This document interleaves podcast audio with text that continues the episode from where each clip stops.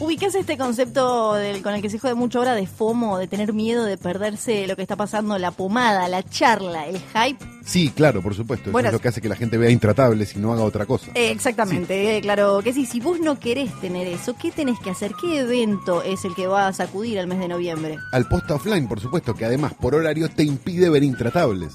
Y es hermoso, es toda ganancia. Podés ir el 8 y el 22 al Centro Cultural Conex, al posta offline, donde vas a ver en vivo charlas de un montón de los podcasts. Y además eh, va a haber números musicales con, con chicas con plumas, Exacto. tigres de bengala, un montón de cosas Lo que, nos maravillosas. gusta, lo que nos gusta ver a los hombres. ¿no? Exacto, nosotros vamos a estar el 8, eh, ahí va a estar hoy Exacto. tras noche, y el 22 va a haber otros muchachos. Y hay pack para comprar para los dos días porque el Parece 8 ya sí. prácticamente está agotado, así que pueden hacerlo Serli Verde y la mar en coche, pueden este, comprar los dos y bueno, ya que tenés el 22, de última vas y lo ves. ¿no? Encontrás toda la información en las cuentas de Posta y en posta.fm o entra directamente a Ticketek y comprá las entradas para en el Posta. Estamos en Ticketek. Como Cristian Castro. Sí, claro, vos nos buscás y ahí aparecemos, pero más arriba, ¿no? El más vendido, el más Sí, más todo, claro que sí.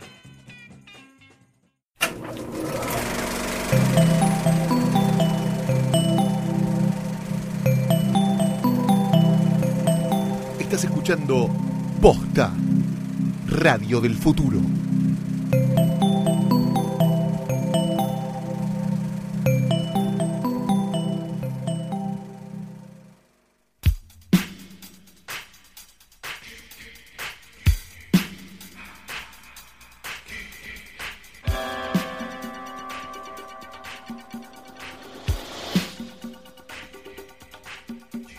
Buenas tardes, buenas noches, buenos días o lo que sea que coincida con el momento en el que le diste play a esto, esto que es un nuevo episodio de Hoy tras Noche, el podcast de cine de posta.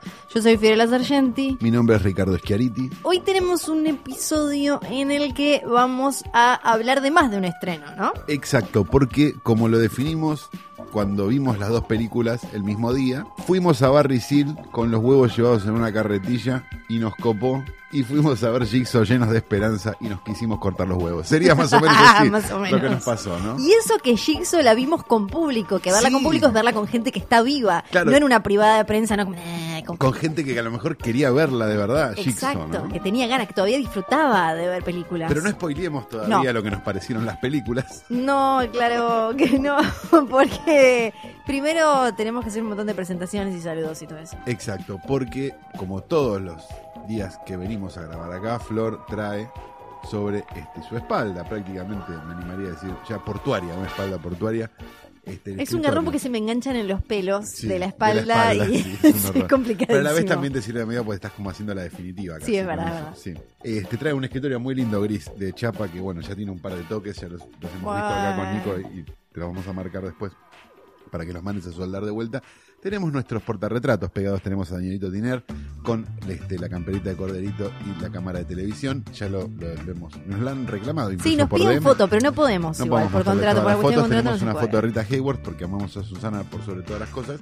Y tenemos una foto de una mujer a la que amamos con ¿Hay una locura y pasión. Sí, por supuesto. ¿Y qué mujer? ¿Y qué mujer? Estamos hablando de Eddie Massey. ¿Cómo? Eddie Massey. Ajá. Nacida en 1918 y muerta en 1984. Eddie Oh. Massey era una actriz y cantante norteamericana famosa por ser parte de uno, por ser uno de los Dreamlanders de John Waters. Dreamlanders. Los Dreamlanders, Perfecto, sí. Dreamland, Dreamland Pictures era la, creo que sigue siendo la compañía, este, o la productora de John Waters, y los Dreamlanders eran como estos actores que aparecían sistemáticamente en todas sus películas, siendo la más famosa Divine, y la segunda más famosa Eddie Massey probablemente, pues estaba David Locker y Mink Stole y demás. Creo que la única, el la única persona que sobrevivió de los Dreamlanders es John Waters y Mink Stole, digamos, son los únicos dos actores que, so- que no sucumbieron ante sobredosis, este, muertes accidentales, Alguna muertes por algo así, edad, enfermedad, exacto, alguna enfermedad, esa contagio Sí. sexual y una serie de cosas que se llevó, se diezmó, digamos, de alguna manera a todo el, el elenco de las películas históricas de John Waters. Eddie Massey, para aquellos que no la recuerden por nombre, sí la van a recordar por esto. Es la señora que en Pink Flamingos está adentro del corralito y come huevos. Que tiene unos dientes muy extraños. Cuando digo unos dientes muy extraños es la falta de muchos de ellos. Eddie Massey en, en ese papel tan increíble donde comía huevos y se le caían encima y, y una serie de cosas. Aquellos que no hayan visto Pink Flamingos quizás no estén disfrutando tanto este momento. Un día podemos hacer un- una especie de especial, no sé si todo el capítulo, pero un pedazo de cómo entrarle a John Waters si nunca lo viste. De atrás para adelante. Pero si querés lo Ah, hacemos. Sí, sí, pero hagámoslo Si querés lo hacemos. explicando un Sí, poco sí, más sí, como sí, por sí, qué sí, sí, sí. determinadas Pero cosas. la solución es de atrás para adelante. Es, es- es Bien. la, mejor por- de a forma. poquito, ¿no? Claro, va- vas viendo las nuevas y decís, ah, este chabón, ¿qué, ¿qué onda? Y vas yendo para atrás, y cuando vas para atrás dices, ah, ok, yo, yo no lo hice así. No, claro, fuiste hardcore. No, no, no, no, no, empecé con una, Sí. que, que- yo empecé viendo eh, poliéster, Sí. que está bien. Eh, sí, no, eh, no, sé, no me ahí- acuerdo algo Y de la siguiente fue Pink Flamingos, y fue un No. poco fuerte. Sí. Capaz para lo que, para lo que yo estaba esperando, tenía 14 años. Bueno, la cosa es así. Eddie Massey era la dueña de una suerte de feria americana en Baltimore. Era una vieja loca que tenía una feria americana. Y John Waters la llevó a actuar con él y la convirtió en una estrella, a muy a pesar de este, de, de- de todo, de su capacidad, de su no capacidad actoral, de ese comedor muy defectuoso, de esa cara y una serie de cosas. Eddie estuvo en prácticamente todas las películas y tuvo su papel más famoso como la, la- mujer enamorada del huevero en, en, en Pink Flamingos y como la reina Carlota de Mortville, la- como la tirana soberana de esa ciudad de la, de la perversión en Desperate Living, la única película de John Waters sin Divine en, en- en ese periodo. Eddie Massey, eh, por la suya, después se convirtió en una, en una estrella como del punk y tuvo su propia banda. de- En la que donde- hacía donde y hacía como Nada, que cantaba, parecía, era claro. otra época. Este, y demás, y terminó muriendo en 1984. Para 1981 ya se había convertido como una celebridad de Baltimore y cada cosa que le pasaba salía en el diario. Baltimore es una ciudad heavy, ¿no? Heavy, Medio- pero sí. a la vez como, no sé si no, no sé qué tan grande es, Sí. digamos, o por lo menos sus celebridades se las cuida, por lo menos, y Bien. Eddie Massey este, terminó, digamos, sus días en, en Los Ángeles, porque el clima de Baltimore no sé qué, pero la gente de Baltimore seguía estando este, al tanto de todas sus cosas, al punto de que cuando a Eddie se le cae el último diente, No. es noticia en Baltimore. Salió en el diario. bueno. Y esto genera que Eddie consiga finalmente arreglarse el comedor con un dentista que le hizo dos dentaduras postizas. Una bien completa y una incompleta para actuar. Y es por eso que amamos a Eddie Massey con locura y pasión y estará por siempre en nuestro portarretratos del amor.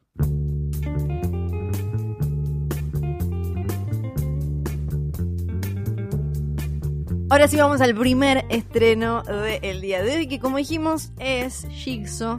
El juego continúa.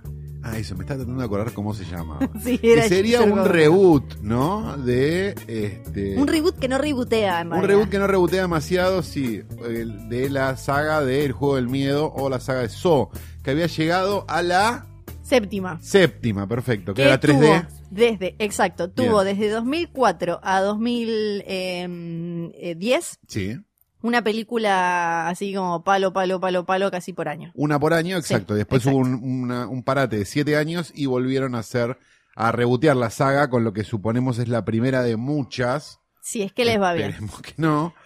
De Ahora. Jigsaw. Sí, hay que decir. Dirigida por los hermanos Spierig.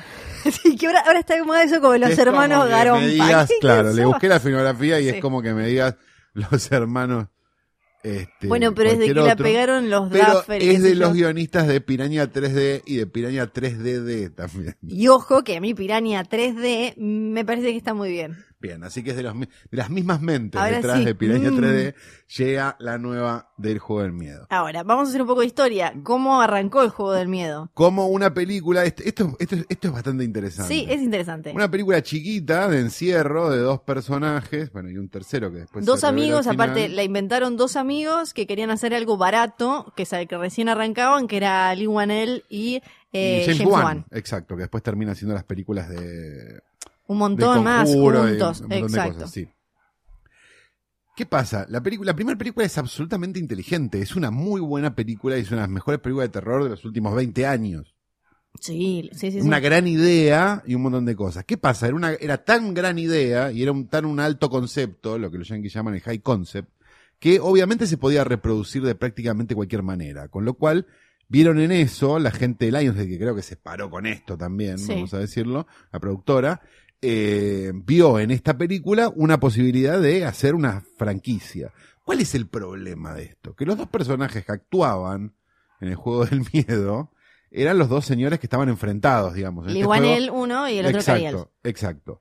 Y el personaje que les hacía hacer todo esto, perdón, vamos a spoilear el juego del miedo después de, después de 13, 14 años, no importa, no Ya estamos está, haciendo nada grave, era el que estaba ahí tirado, que era Toby, eh, Tobin Bell, que era un actor de reparto, un señor Sí. que estaba ahí tirado, que se convirtió para la 2 en el Freddy Krueger de esas películas. Claro, porque en realidad es, es interesante ver, eh, también ahondar un poco más cómo nació la idea. Ellos querían hacer algo barato, se les ocurrió encerrar a dos tipos, encadenarlos en una habitación que tuvieran que descubrir qué pasaba, y eh, Lee Wanell le dolía mucho la cabeza un día y dijo, flasheó como, no, debo tener un tumor, debo tener un tumor, debo tener un tumor, y empezó a pensar, bueno, ¿y qué pasa si te dan dos años de vida, te dicen que te vas a morir sí o sí, ¿qué haces con eso? Ahí es como nace el personaje Jigsaw, después de que ya tuvieran el concepto este de dos tipos encerrados, encadenados. Exacto, pero de todas maneras Jigsaw no tenía ninguna...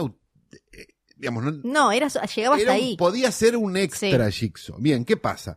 La película tiene éxito, con lo cual este señor que, que estaba para decir buenas tardes, la cena está servida, de repente se convierte en protagonista de una película. Y los policías y los personajes secundarios que estaban en la primera Saw Tienen que volver. tienen que volver y eran todos actores chotísimos y ahora tienen un protagónico. ¿Qué pasó? Se generaron una, dos, tres, cuatro, cinco, seis y una en 3D películas actuadas como el orto. Sí. Que además fueron, eh, la primera era más como terror, thriller policial. Exacto, de encierro, Exacto. con, con un, cruda, digamos, y con, con elementos, Y digamos, después- bastante gore y splatter. Tal cual. Y después me parece que ahí se empezó a gestar toda una onda de, ¿no? De, de, de super de torture porn o de, de Sí, el porno de tortura. Sí. Porque coincide también con Hostel, me parece que son las Sí. dos, si no son del mismo Wolf año, Creek, Wolf Creek eh, también. de Devil Rejects, es como que Es- se es- empieza Es, una época, Sí. exacto, donde, donde uno de la New York Magazine, creo que era Edelstein, un crítico de la New York Magazine, lo, lo, mm, lo bautiza como 2006, torture porn, sí, como, como, como porno de tortura. Que en realidad es splatter, digamos, lo que nosotros conocíamos como splatter, que no es gore, es como, viste que la diferencia entre el splatter y Sí. el gore es que el splatter es como un poco más gracioso que el gore, y el gore es más de tripa y el splatter es más de sangre, pero, pero en sí... Sí, para mí sería como un primo, ¿no? Eh, Son En todos primos, sí, exacto. la cosa es muy más como sangrientas y muy crudas y muy sangrientas, que no tienen nada que ver con el body horror, digamos, como con esta idea de la mutación o de la cosa que vos podés tener o, o se te puede convertir, digamos, como Sí. la mosca. Sería como una especie de splatter sin humor y que pone, eh, hace un plano detalle de el- el- la lastimadura. la Me parece que tiene una diferencia pr- principal, la diferencia principal que vos tenés entre el splatter y el, y el, y el torture porno el, o el porno de tortura, en realidad es la noción de que, de que el, de que el splatter sucede dentro de otra situación de guion, digamos. O sea, vos, no sé, Noche Alucinante es una película que, o, o, o mm, pa- Brain Dead, por ejemplo, de Peter Jackson, Sí. ¿sí? Una película absolutamente splatter y absolutamente gore y absolutamente todo, pero sus, todo ese gore funciona dentro del contexto de una historia que vos estás contando. En el torture porn, lo que vos, todo ese gore, toda esa sangre y todo ese splatter y todo eso, es la historia.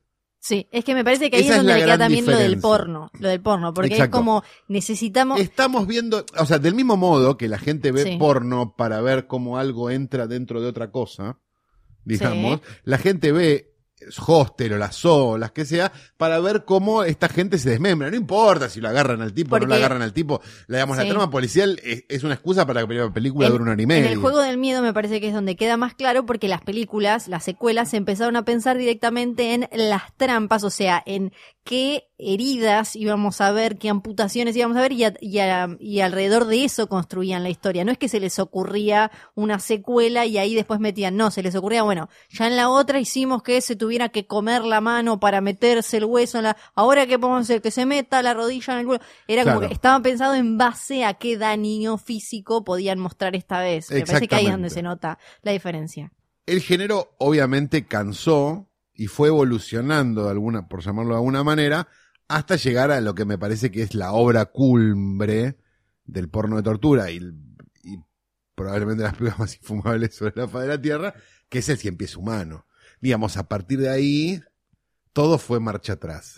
Sí, sí, porque hay como Porque ya después de eso Sí. no puede haber otra Serbian Film, ¿qué sería? No, Serbian Film a mí Sería me como parece extremo, que es más además, parecida. Para, para mí Serbian Film es más parecida a una película de Gaspar Noé Sí, sin el, sin, sin la destreza visual que otra cosa. sí, sí, sí, sí, Me, me parece. O sea, es, la- es una película de Gaspar Noé filmada como un telefilm. sí. ¿No? Ti- Tiene como Sí, esa, sí, sí. como imagen chota, como mal actuada, como no sé qué, pero en sí es, es, es más parecida, irreversible, me parece que, que, que al Cien Pies Humano. El Cien Pies Humano es, si no la vieron, Asco. Véanla. Sí. La- no les vamos a contar de No, qué es, no. les, les recomendamos que la vean. Sí. Este, y demás. Decimos todo esto sobre, sobre la saga de Saw. Eh, cuando terminamos de ver la película con Flor, tuvimos como una charla real. O sea, esto, esto es verdad. veridiquísimo. Tuvimos una charla real donde nos tratamos de acordar cuál era cuál. Porque nos acordamos la primera y las otras seis son como un gran blur. Sí. ¿Esta cuál era? ¿La del sistema, la del sistema de salud era la 5 o era la 4? ¿no? Entonces- La que se le conoce la mujer era la 4 o la 3. Dijimos, no, no revisemos No revisemos nada, no es importante. Ninguna. No, estoy es para nada importante. Está la de, que está el de Gilmore Girls, pero, y la, ot- y la de los ¿Y la de Donnie Chancha- Goldberg cuál es? La 2, le digo yo, orgulloso de acordarme del dato. Este, Sí, eh, bueno, no importa mucho. Igual algo que... Tampoco importa mucho haber visto todas las anteriores. No. Ese es el punto. Esto es un reboot para... No queda claro que público, porque la verdad es que, a ver, yo- decimos todo esto sobre el juego del miedo, yo por lo menos con, con la tranquilidad de pensar y de decirte, che, la verdad, los patis te hacen mierda, te vas a morir de un infarto y me encantan, ¿no? Qué ricos que son los patis. Digamos, a mí me divierten mucho las películas del juego del miedo, las veo como comedias y me parecen como una estupidez supinamente graciosa. Ahora, como reboot y como algo que esperamos, no, no espere un carajo, digo, pero que, que, digamos, los fans esperamos siete años, la verdad, No, no funciona. podrían haberla escrito por lo menos. Sí. Sí, para- Podrían haberse tomado el tiempo de escribir. sacando que la historia no es buena y que las actuaciones son pésimas. Otra vez, porque Sí. este es el punto. Si haces una reboot, ok, ponele que lo tenés que tener a Tobin Bell, ponele que es- ese cáncer llamado Tobin Bell que tuviste. Quedó. que quedó. Aunque sí tiene voz Una joda que copada, quedó, Tobin sí. Bell, una joda que quedó. Ok, listo, perfecto. Ponele actores alrededor. No puede ser que una porno esté mejor actuada que esta película. Porque es así. Si te seña- O sea, ellos te señalan. eh, Rocco Freddy en este papel sería más creíble que el señor ese que está haciendo de policía. Pero además me parece que daña mucho a este tipo de, de terror cuando le meten mano, demasiada mano con la computadora. Porque ahí eh, ya no tiene gracia en el, en el torture o en el, en el splatter o en lo que sea si todo está hecho con una computadora. Y hay un montón de partes acá en las que te das cuenta que hay un efecto pedorro hecho con computadora y no hubo un tipo detrás, no tengo un Tom Savini, un, alguien haciendo una sangrita, Greg haciendo... Claro, haciendo una, un alguito. Me da, a mí la sensación que me da, y, y lo que más bronca me da de la película es que está hecha sin amor. ¿No? No parece tener amor por el género. Exacto. Sí. Pa- Parece esas películas No de terror que ella. alguien dirige porque tiene que dirigir una película. Bueno, tengo que dirigir una de terror. Y vos, Para como, llegar a otra cosa. como sí. sobrando la situación. Hasta arranca siendo de acción. Y viste, eh, yo en la primera escena es una persecución de autos. Lo Sí. primero que pensé fue esto en Blumhouse no te pasa. No. Porque lo primero que te diría un productor, bueno, nosotros que lo conocemos re fans de Jason, Blum, Jason.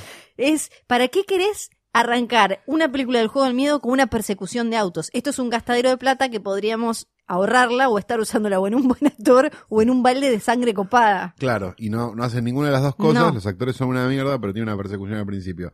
¿Qué sé yo? Si viste las otras siete, vamos, vamos a ponerle este, vamos Sí. a poner este parámetro. Si viste las otras siete, la verdad que esta no te va a cambiar la vida, pero tampoco te va a hacer, tampoco, tampoco vas a perder el tiempo, digamos. Es una porquería igual que las otras siete, a excepción de la primera, digamos, de las otras seis. No, no hay mucha diferencia.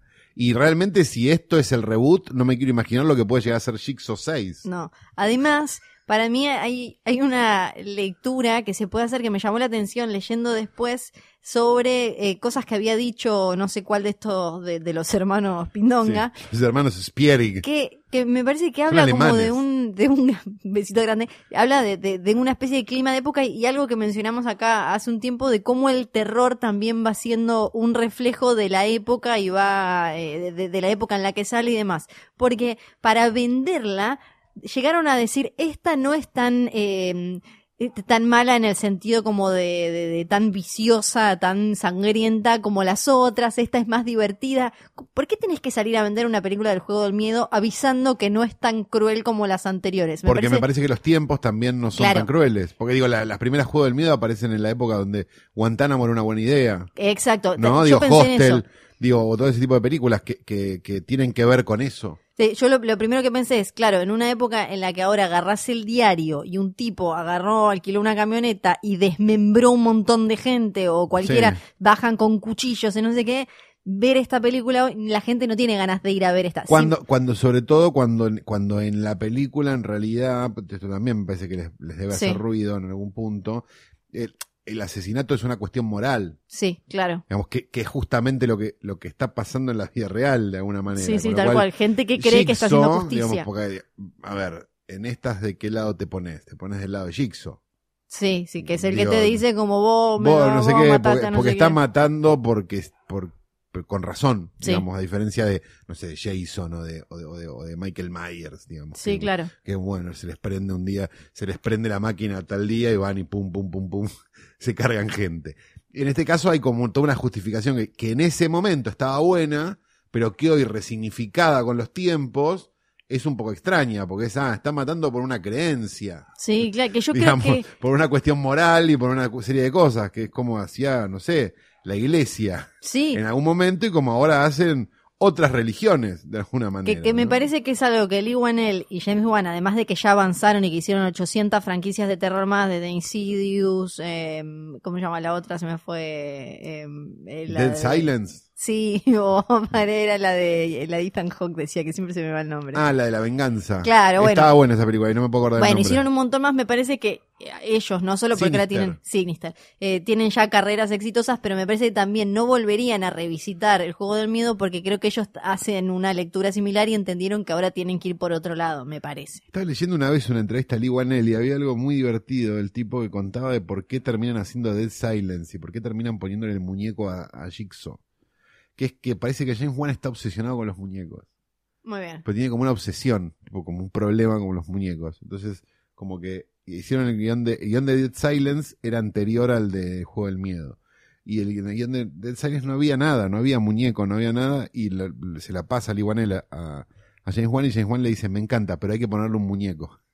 claro, porque Lee Wanell es el guionista y el otro, así arrancaron. ¿Por qué No le ponen el muñeco.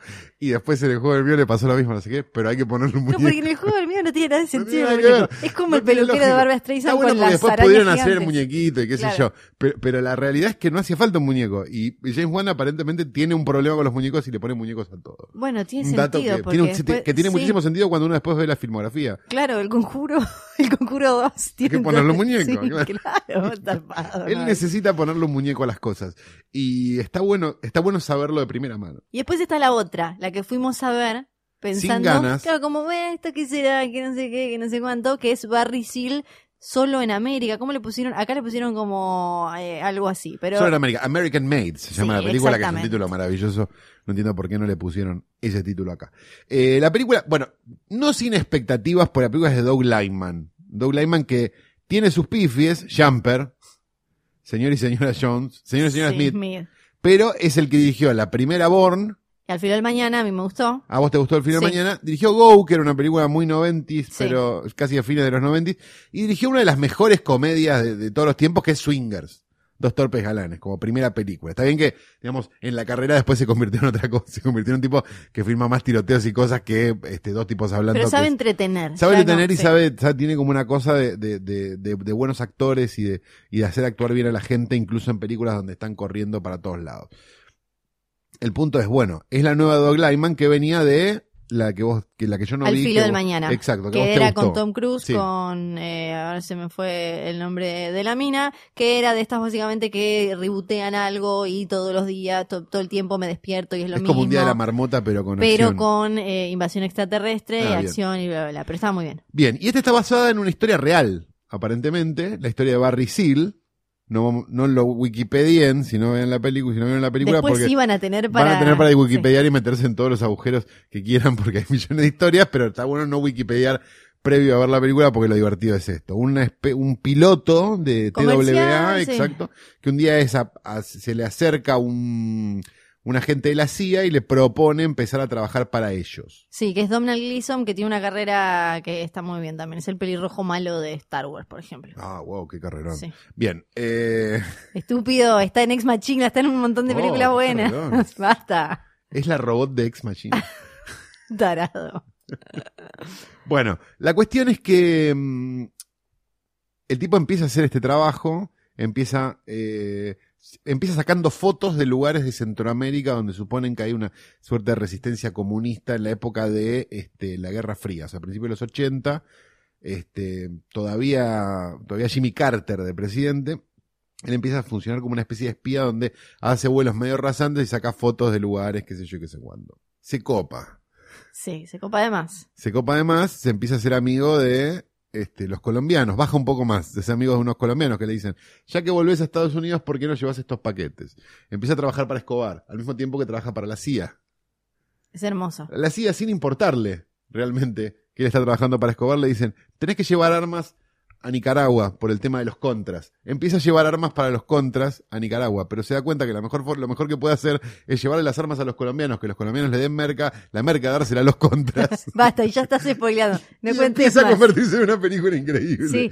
y muy graciosa de un tipo Sí. que no puede más. Básicamente es pragmatismo la película, porque... 100% American Made. Sí, sí, sí, claro. Que pa- para mí lo mejor que tiene es que todo el tiempo, o sea, eh, es súper ácida, irónica, es como cínica, ¿no? Pero, Exacto. Y agarra y, y destruye la imagen, no solo de América como salvadora del mundo, porque todo el tiempo se ríe mucho de esta idea que tienen los mismos yankees de nosotros, nosotros. Nosotros se la ven el- sabemos todas. se ve el personaje de Gleason como que eh, acá vamos a llegar a arreglarlo y es pifie tras pifie que eh, terminaron cagando todo el mundo así como acá eh, agarramos las armas de estos se las vendemos a estos y, y a la vez también hacerlo con un tipo como Tom Cruise es doblemente simbólico para mí porque es como la última gran estrella de Hollywood el héroe americano qué sé yo Todavía no le tocó el culo a nadie. no por ahora Esta semana, mientras grabamos esto, no le tocó tiene el el culo a nadie. temita de la cientología y todo eso Bueno, pero se comió una placenta. Pero- De ahí a tocarle el culo a alguien hay un Give Me punto, ¿no? Five todavía no Todavía no tiene le hizo Give Me Five. O No, sea, todavía al no. día de la grabación de esto,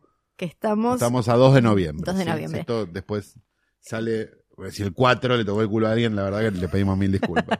Pero Sí. eh, para mí entonces tiene eso que es una comedia súper efectiva que a la vez tiene una bajada de línea eh, clara. Incluso pensaba, muchos la comparan con el lobo de Wall Street. Y me Sí. parece que acá tiene una bajada de línea más clara que en el lobo de Wall Street. Que Sí, viste que le decían tiene- que como que glamorizaba No. a un tipo inmoral. Pero sí, pero tiene algo interesante, me parece, la película, y es esta idea de la película basada en hechos reales que son tan dementes que ya directamente no lo podés ni entender. Viste que hay varias. Digo, el logo de Wall Street es un buen Sí. ejemplo, porque está basada en hechos reales, pero si vos la planteas como una película de ficción, te dicen, chique, exagerado este personaje. Y en realidad la única forma de, de que ese personaje no sea exagerado es que esté basado en hechos reales. Este, pienso también en, este, pienso sobre, sobre todas las cosas, pienso en Confesiones de una mente peligrosa, la película de, Sí, claro. ¿no? Que después el, el mismo protagonista, digamos, que escribió sus memorias y demás, dijo que había exagerado un poco, ¿no? En- en Bueno, acá que hay algo de eso también. pe- Pero es este la historia de un tipo que tenía un programa de televisión, como yo te dijera, no sé, este, este, el chino Leunis, Sí. que a la noche mataba gente. Claro, porque yo pensaba gente en secreto. Leonardo Claro, bueno, bueno, está bien, Sí. pero digo, como si te, Claro, de esta es época como si te dijera, es como si te dijeran, este, ¿viste Pelufo? Sí, a la noche es de la CIDE. Sí, sí, claro. Es como, es inentendible y es pero aparentemente ha pasado algo de eso, digamos. Este, pienso también en La sombra del vampiro, la película que este, cuenta la relación entre Max Schrenk y Fritz Lang durante el rodaje de Noferatu, digamos, y la idea de que si Max Schrenk era efectivamente un vampiro o no, digamos. Pienso en I Andy Warhol también, la película de, de la historia de Valerie Solanas, la, este, militante feminista que, que, que atenta contra la vida de, de, de Andy Warhol, que también es una demencia total, que es la primera película de Mary Harron, también la, la, la directora de American Psycho. Este, pienso en Quiz Show, en, en Ed Wood, no sé, en La Radio Ataca también, digo, ¿no? Como, son como historias de verdad que a la vez son tan raras y tan extrañas que uno pensaría que no son ciertas. Bueno, ahora se viene, viste, salió ya el primer tráiler de I, Tonya, sobre la vida de Tonya Harding, protagonizada por Margot Robbie, que me parece que va a ir por este camino, ya la, se ve bastante, el tráiler pareció, que era esta mina que hacía eh, patinaje artístico sobre hielo, que tenía como un novio, yo no sé, la historia la tengo como por arriba, porque tenía un novio y, y ella era como muy puteadora y con, eh, fue, y a la mina que era su, su némesis en el patinaje, le quisieron quebrar una gamba y qué sé yo, y la mina era, era bastante personaje, y me parece que va por esta línea porque es un poco la forma de agarrar este tipo de personajes, ¿no? Que, que, ya se caen casi en el grotesco. Exacto, y, y que me parece que que estén basados en algo real le dan a la película un cierto basamento de verosimilitud. Que esto también cae en el truco de las películas basadas en hechos reales, entre comillas. ¿Sabes esa historia? Como entre comillas. Claro. ¿Qué me querés decir? Vos ves Fargo, por ejemplo, y Fargo dice, esta película está basada en un hecho real que Pero es ocurrido en Minnesota, en tal, tal, por respeto a, la, a, los, a, los, Sí. a los muertos hemos cambiado los nombres y por respeto a los, a los, a los vivos, no sé qué. Bueno, tiene todo un disclaimer. Bueno, vos podés decir, como, como, como realizador audiovisual, que una película está basada en hechos reales sin que lo esté, siempre y cuando al final, en el rodante, pongas esto, toda semejanza con la realidad es pura coincidencia, no, no. Que vos pongas esto está basado en hechos reales, por ejemplo en Fargo, que es una película que obviamente no está basada en hechos reales, este, traba con el espectador una, una suerte de contrato donde el espectador va a bajar la guardia y a bancarse prácticamente cualquier estupidez que vos le tires adelante. Eso está bueno en términos de este, verosimilitud, porque claro, vos pones Fargo y sin el, sin el basado en hechos reales al principio, probablemente la gente diga que divaga esta película, no se puede creer. Sí, va a empezar así como, era un policial que miraba al final. Al final era una cosa rarísima, no entendí un carajo, una medio comedia, no sé. Pero como la vida es más, es más graciosa, cada vez que las películas, o más trágica, o más perversa, o más millones de cosas, el basado en hechos reales te puede ayudar mucho para poder este, salir adelante. Esto, pongámoslo entre comillas, digamos, el, el basado en hechos reales es falso. El basado en hechos reales verdadero, que es el del que venimos hablando hasta ahora, este, es maravilloso porque muchas veces es mejor Bueno, en Barry. la vida real que, Sí. que la, que, que algo que vos puedas escribir. En Barry Seal, para mí, una de las partes más graciosas y a la vez más baja línea es cuando usan imágenes de la vida real de Reagan y la, y, y la mujer hablando de no, no a las drogas, que es básicamente como la campaña del Diego de Sol sin drogas. sí, o la de Miroli, eso. te diría, ¿no? También un poco. Eh, mientras estaban arreglando un montón de cosas con este chabón y con porque aparte eso es real ahí porque después obviamente uno cuando va cuando lees después de ver la película sobre el tipo real qué sé yo obvio que era un gordo que no se parecía a Tom Claro, Cruise que la mujer no era la primera era la tercera pero esas cosas no importan porque al final lo más importante y lo más gracioso es que su relación con la DEA su relación con el gobierno de Reagan qué sé yo son reales eso es lo mejor Pero no se la spoileen, no lo busquen No. en Wikipedia. Vayan a ver la película, vale mucho la pena. Es una linda película para ver en cine, además. Me parece, pues, una película Sí. donde pasan un montón de cosas, hay un montón de tiros y un montón de acción, con lo cual es una linda película. Una buena película de acción y aventura, llamémoslo de alguna manera, que es un género extraño hoy por hoy encontrar en la cartelera, así que celebramos que se haya estrenado Barry Seal solo en América. ¿Ese Sí. era el nombre? Ahora tenemos la sección que no tiene nombre, porque nosotros no la bautizamos, Exacto. el público no la bautizó. Sí, el público tiene unos nombres que la verdad que No, estaba, no, no no estaba- pasaron nuestro control de calidad por ahora. Pero en dos semanas capaz nos ponemos menos exigentes y si los agarramos, ¿eh? Ojo. Exacto, la gracia es que vamos a agarrar mitos y leyendas de la historia del cine y vamos a tirarlos acá en esta mesa, vamos a correr el portarretratos, vamos a correrlo a Danielito, vamos a, y vamos a analizar a ver si son reales o falsos. Ok, es como lo de los tipos que dicen si comes sandía con vino te morís y lo prueban. Una cosa Exacto. así, pero sin probar la sandía del vino. La semana pasada, eh, en el episodio pasado, hablamos del supuesto Munchkin, Munchkin suicidado Sí, en El. Mago de Oz. Y hablamos no largamente de enanos que fue muy festejado por el querido Bebe Sanso. Le mandamos un beso. Le mandamos un beso. Que, eh, bueno, el Munchkin no se había suicidado, pero sí se habían enfiestado, tenían armas Eh, y un montón sí, de otras cosas sí. fabulosas. Ahora traigo acá este maravilloso escritorio que agarré con mi propia espalda peluda, el tema de la dirección de Poltergeist. ¡Ay, mamita! Estás trayendo, por Dios. Sí. Esto, este- esto es el, estos son los desaparecidos de los yankees. Es ¿eh? tremendo. Esto- Es algo, esto es, de verdad, esto es el Sí. número desaparecido de los Yankees prácticamente. ¿Quién dirigió Poltergeist? Porque cada tanto, cada tanto muere el tema y de golpe va Vuelve alguien. a aparecer un hijo de puta a decirlo. va el infama de allá, que sería Sí. Slash Film, ponele, Exacto. y le dice, y le dice, ¿por qué No me?" la dirigió Toby Hopper, grita uno, que es la versión yankee del No fueron 30.000. Exacto. Bien, Tenemos perfecto. por un lado el director oficial de Poltergeist Toby 1982, Toby Hopper, que venía a ser eh, el loco de la motosierra. Y venía a hacer otras cosas en el medio que bueno, qué sé yo. Sí. Pero un director que tuvo mala suerte en realidad. Bueno, Y ahora lo una vamos vida disipada. Ahora, Poltergeist es una idea, un guion, storyboard, todo hecho por Steven Spielberg, productor de la película. Sí.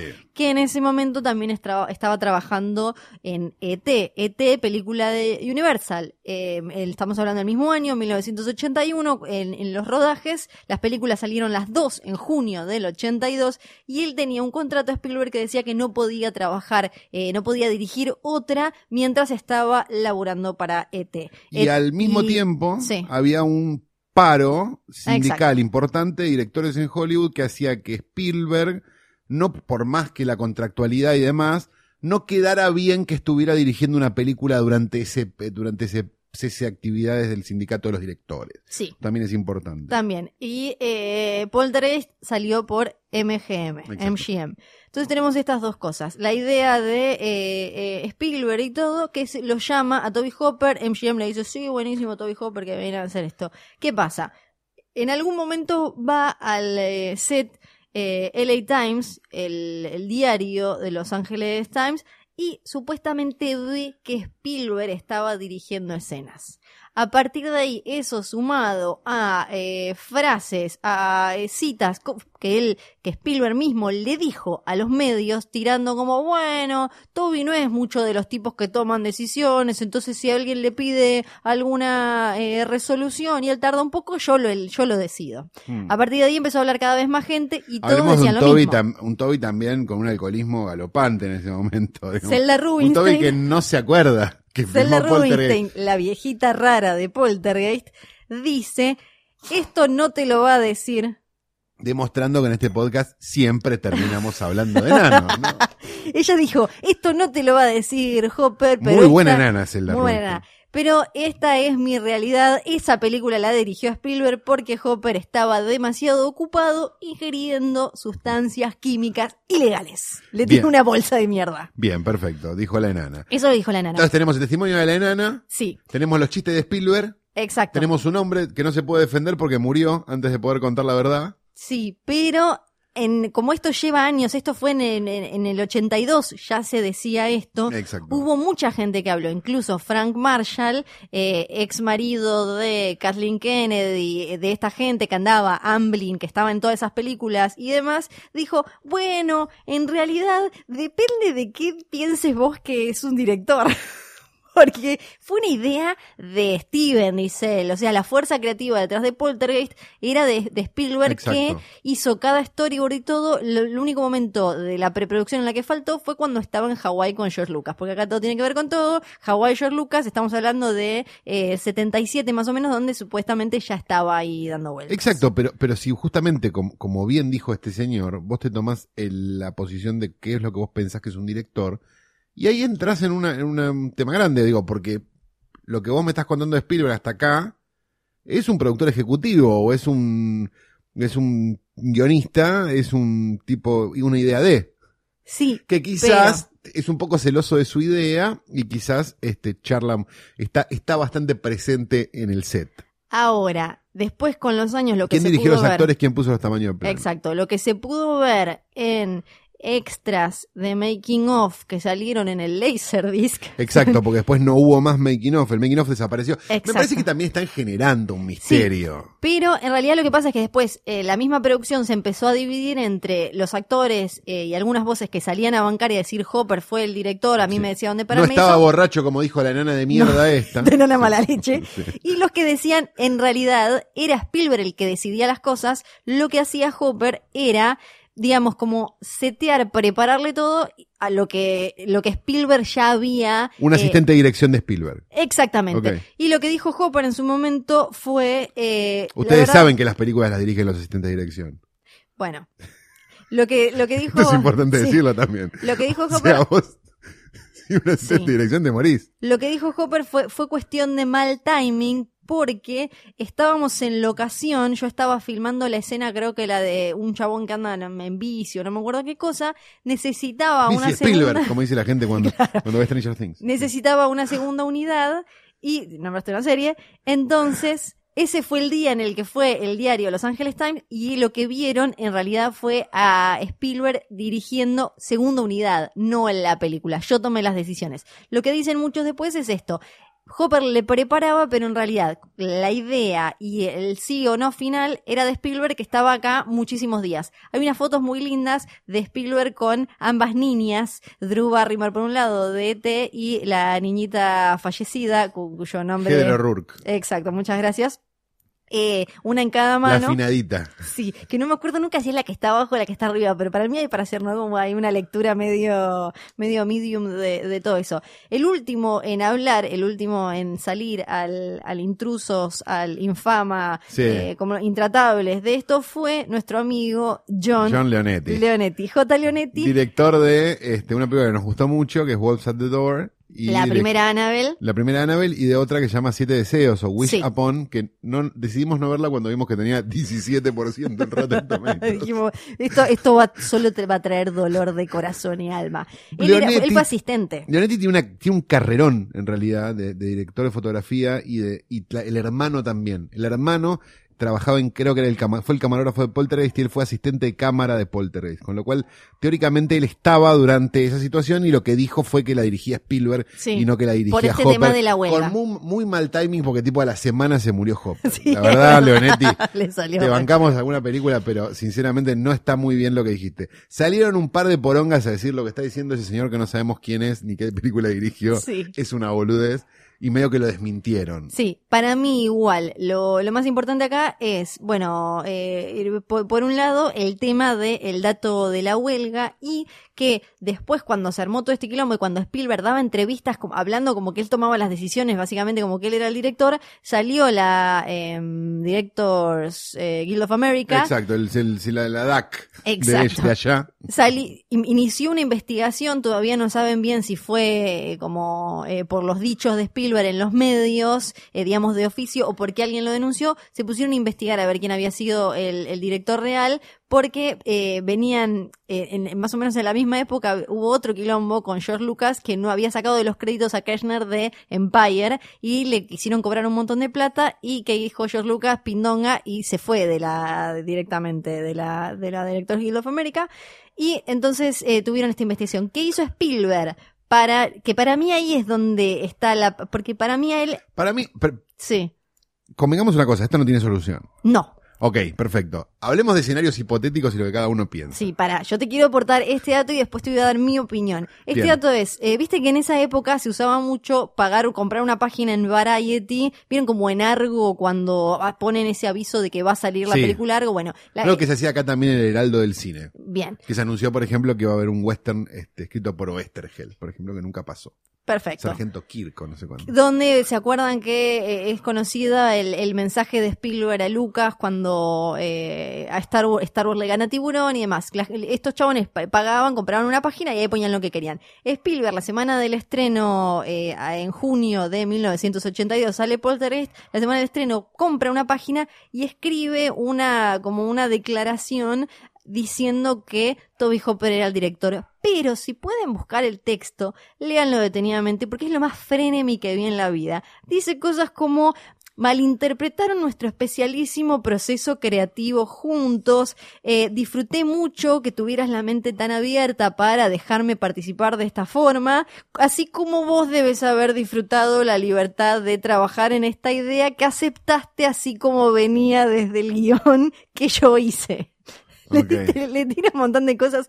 Entonces, para mí, eh, ah, y además le tira suerte en tu próximo proyecto, que fue Life Force, que ahí también vamos a hablar, Porque, ¿qué pasó? Después de que... Ah, Ese, Toby Hopper no tuvo suerte No, después. para, Hay que reconocer. 1982 es un año que está lleno de, de- de grandes películas y donde el cine de blockbuster, entre mil comillas, pochoclero como lo conocemos, tuvo un gran año. Sí. Está, bueno, está Blade Runner, Tron, La Cosa, Rambo, eh, Conan, eh, fue un gran año y ese, ese verano lo llamaron el verano de Spielberg. Estamos hablando del verano eh, de los Estados Unidos porque tenía el ET y Poltergeist.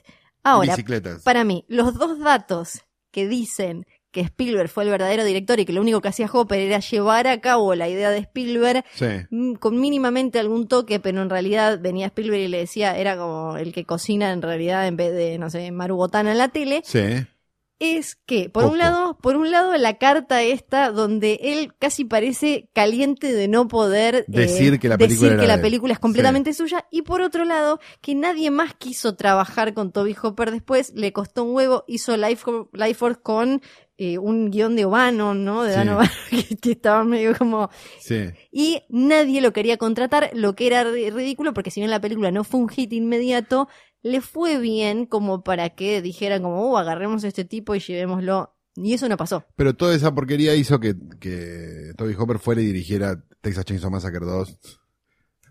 ¿No? Masacre en el invierno, una de las películas más divertidas de todos los tiempos. Sí, menos en el mal. 85-86. El punto es el siguiente. Para mí hay varias cosas a tener en cuenta. La primera, para mí este es un secreto demasiado chico que todos están agrandando. Sí. Que todos los participantes están agrandando como un gran chiste. Se murió Toby Hopper desgraciadamente en el medio, pero para mí hay una escena donde todos dijeron, le vamos a hacer creer a estos boludos tal cosa, y están todos cagándose No, de no, risa. no, no. Esa es mi primera, esa Sí. es primer- te doy mis hipótesis. A ver. Esas son mis hipótesis. Uno. Segunda hipótesis. Muerto Toby Hopper y, y, y pasado el tiempo y la carrera de Spielberg versus la carrera de Toby Hopper, me da la sensación de que la carta más el coso más el no sé cuánto más el no sé qué, es un poco Spielberg queriendo como McCartney poniendo McCartney y Lennon en lugar de Lennon y McCartney las canciones, me da como esa Pero no sensación. necesita eso. McCartney tampoco lo necesita y lo hizo. Es por otro, eh, Sí. Sí, eso. Después, este, para mí es una película que, que sí, tiene un montón de cosas Spielbergianas, pero tiene un montón de cosas de Hopper también. Me parece que es una película que, que tiene elementos que le da, que, que, que Hopper da a esa película. Es mucho más oscura que una película de Spielberg.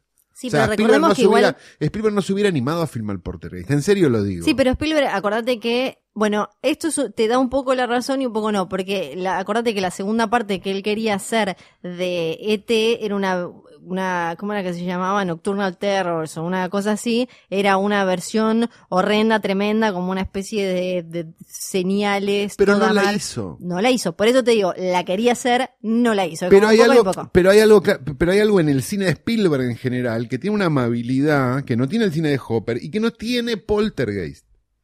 O sea, vos de- decís, ¿es de Spielberg? Puede ser, sí, porque tiene elementos Spielbergianos, digamos, dentro de la, de la situación. Pero la realidad es que es una película mucho más parecida a una película que dirigiría Toby Hopper que a una película que dirigiría Spielberg. Sí, pero mí, fue una idea de. seguro, Spielberg. pero que no se animó a dirigir. Claro, por eso. Ahí me parece que está lo interesante. Por... No sé. Yo- para mí la dirige Spielberg. Igual lo que me parece, lo, lo que más Para mí es demasiado amable para es ser lo, Spielberg, lo, sinceramente. de, lo de Frank Marshall diciendo depende de qué considere uno que es dirigir una película.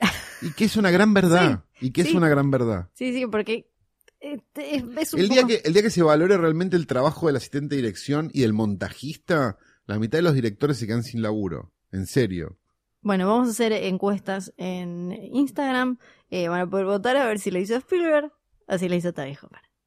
Y la verdad, nos chupa un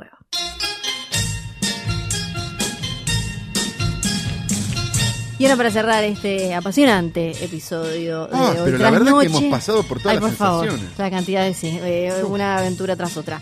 Queda el videoclub del abuelo Calvo. Bien, una película que descubrí en Netflix, que aparentemente es nueva, porque es de 2017, así que es una película nueva, mexicana, que está dando vueltas en Netflix, pero viste que a veces la calecita hay que, hay que volverla un poco loca para que aparezcan cosas que... si- Ah, ¿a vos te gusta jugar con el algoritmo? Yo tengo varias cuentas, tengo varios nombres y voy este jodiéndole el algoritmo como voy a ser una mujer que mira solo anime, a ver qué me ofrece. Cada uno se divierte Voy a hacer puede. un no sé qué, claro, exacto. Bueno, qué sé yo, sábado a la noche ustedes será otra forma, el mío es ese. Para que la calecita no siempre me ofrezca Master of None, Master of None, Master of None, que es lo que pasa si no, ¿no? Master of None, el especial de Spielberg, ¿no? El especial de Seinfeld, ¿viste? Que te ofrece solamente Todo eso. el tiempo, Todo sí. el tiempo, si no. Bien, es una película mexicana de año 2017, se llama Verónica, que dirigen dos directores debutantes, se llaman Carlos Algara y Alejandro Martínez Beltrán. La verdad, se los nombro por la anécdota, grande. porque la verdad que les mandamos un beso grande, no sabemos qué hicieron antes, o mejor dicho, sí, sabemos que hicieron algunos cortos antes Ajá. tiene eh, básicamente una psicóloga que vive en una casa en el medio de la montaña, una película en blanco y negro, ¿sí? Una psicóloga que vive en el medio de la montaña, no, no por el que sea, no porque sea vieja la película, sino porque simplemente se les cantó el culo de filmarla en blanco y negro. Vive en el medio de la montaña, recibe un llamado de alguien que le dice, ella dice, no, yo no atiendo más gente, yo no, no, no estoy atendiendo más gente, no sé qué, no sé cuánto. No, pero es de, ah, de parte del señor, no sé qué. Ah, bueno, no sé qué. Ah, bueno, bueno, deme un contacto y aparece una chica, o sea, una, una psicóloga, digamos, de unos 50 años, 45 años, aparece una chica de unos 20 y pico, a la cual empieza a tratar y a vivir ahí en su casa, este, con una serie de tratar de entender por qué esta chica está como está, o por qué esta chica fue derivada por este señor que fue el maestro de ella. Empiezan a tener como una relación, digamos, de, de profesional, digamos, y personal a la vez, porque la chica vive ahí con ella, digamos, y empieza como a cocinarse un tuco bastante, bastante extraño. Estamos hablando de una película hecha con una casa en la montaña y dos actrices. Todo cambia radicalmente cuando este, la mujer, la psicóloga, se da cuenta que el psicólogo que la derivó a esta chica está desaparecido hace un mes. No. Es mejor a que. Si yo ya me estaba imaginando cómo llevaba cinco años muerto, pero no. Y se pone muy bien, ¿eh? Sí. Se pone muy bien. Hay que dejarse llevar. Quizás sobre el final uno dice, y sí, claro, pero, Pero la verdad que hasta que llegas a Liz claro, te entretuviste una hora y media. Pero muchacho. entre qué y qué la pondrías? Si tuvieras que ponerla físicamente. La pondría en, algún lugar entre Contratiempo, La Gallega, eh, un poco la de, un poco La Muerte y la Doncella también, si querés. La pondría, esas películas chiquitas que tienen vuelta al final y que funcionan como un episodio de la Dimensión Desconocida de alguna manera y que están... The Visit. Sí, de, de Visit, claro, tal cual. Perfecto, los huéspedes. Sí, exactamente. Ese tipo de película. La verdad, bien, buena sorpresa. Una película de estas que dieron vuelta por festivales fantásticos, digamos, y que terminaron en Netflix. Celebro que eso pase. Sobre todo con el cine latinoamericano, que en general no nos llega ni de casualidad. No, uno se enteraba que había una buena mexicana dando vuelta, Exacto, pero no, entonces está, llegaba. está bueno que esté. Y la verdad que es, un, es una buena película para ver un, no sé si un sábado a la noche, pero sí un día de semana a la noche y decir, bueno, podría Muy haber estado viendo Intratables. Bueno, ahora sí se termina, no podemos Ah, hablar pero más. quiero seguir en este no, no carrusel se, no, de no emociones. se que puede. No se hemos dado puede. en Agarra, agarra el portarretratos del día de hoy, llévatelo. Yo arranco a cargar al escritorio Eh, y nos retiramos. Eh, pero antes les tenemos que decir. un montón de cosas, Flor. Sí, que nos pueden seguir, les recordamos en Instagram, somos arroba filme junto al pueblo. Es ahora, porque puede ser uno de los primeros 3500. Después ya, No. los que vienen después del 3500, como que decimos, bueno, Nah. chicos, la verdad Sí. que. Ahí nos pueden mandar eh, sus O preguntas, sea, la podés hipsterear pedidos. con hoy tras noche. Exacto, sus pedidos, sus preguntas, lo Sus que sean. bordados. Sus bo- Le mandamos un beso a Laura, ¿es, no? Laura, le mandamos Laura, un beso enorme por el Genia bordado que total, mandaste, sos todo sí, amor. Que nos hizo el logo bordado y manden sus preguntas, sus consultas, lo que sea, que contestamos posta. Hay otra cosa para contar, Sí. que, que hay que Yo ya me probé, yo ya fui a lo de Marcelito de XT, me probé el conchero, me queda precioso. Sí, ¿eh? me dijo igual que se lo dejaste un poquito. Sí, me tengo que ir a hacer la definitiva Ah. de los costados. Perfecto, Pero- perfecto. Todo eso para posta offline que Porque probé con medio cavado y no me quedó del todo. Eh, como que me asoma un poco. Es el 8 de noviembre en el Conex. Pueden comprar sus entradas en Ticketek. eh, pueden comprar el combo para la noche del 8, 8 donde y el vamos a 21, ¿no? Es el otro 22. día. 22, perdón. El, el 8 vamos a estar ahí nosotros, la gente nunca ames a nadie, tecla, Tecla cualquiera, y eh, ¿Cómo hacíamos cómo sin hacíamos sin voz. Y el 22 pueden ir a ver a otra sí, gente la que no otra somos gente que nos nosotros. importa tres carajos. Las entradas en Ticketek posta offline y ahora sí nos despedimos. El Cheto. 8 está prácticamente vendido, así que impresionante. de última se clavan con el 22. ¿Qué van a hacer? La vida es así. Chao.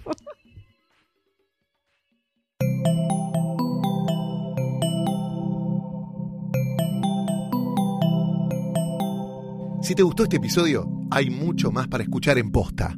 Conoce todos nuestros programas en posta.fm. También podés llevarnos en tu teléfono. Baja la app de Posta para Android o para iPhone o suscríbete en iTunes a tus series favoritas. Seguí escuchando Posta, Radio del Futuro, cuando quieras y donde quieras.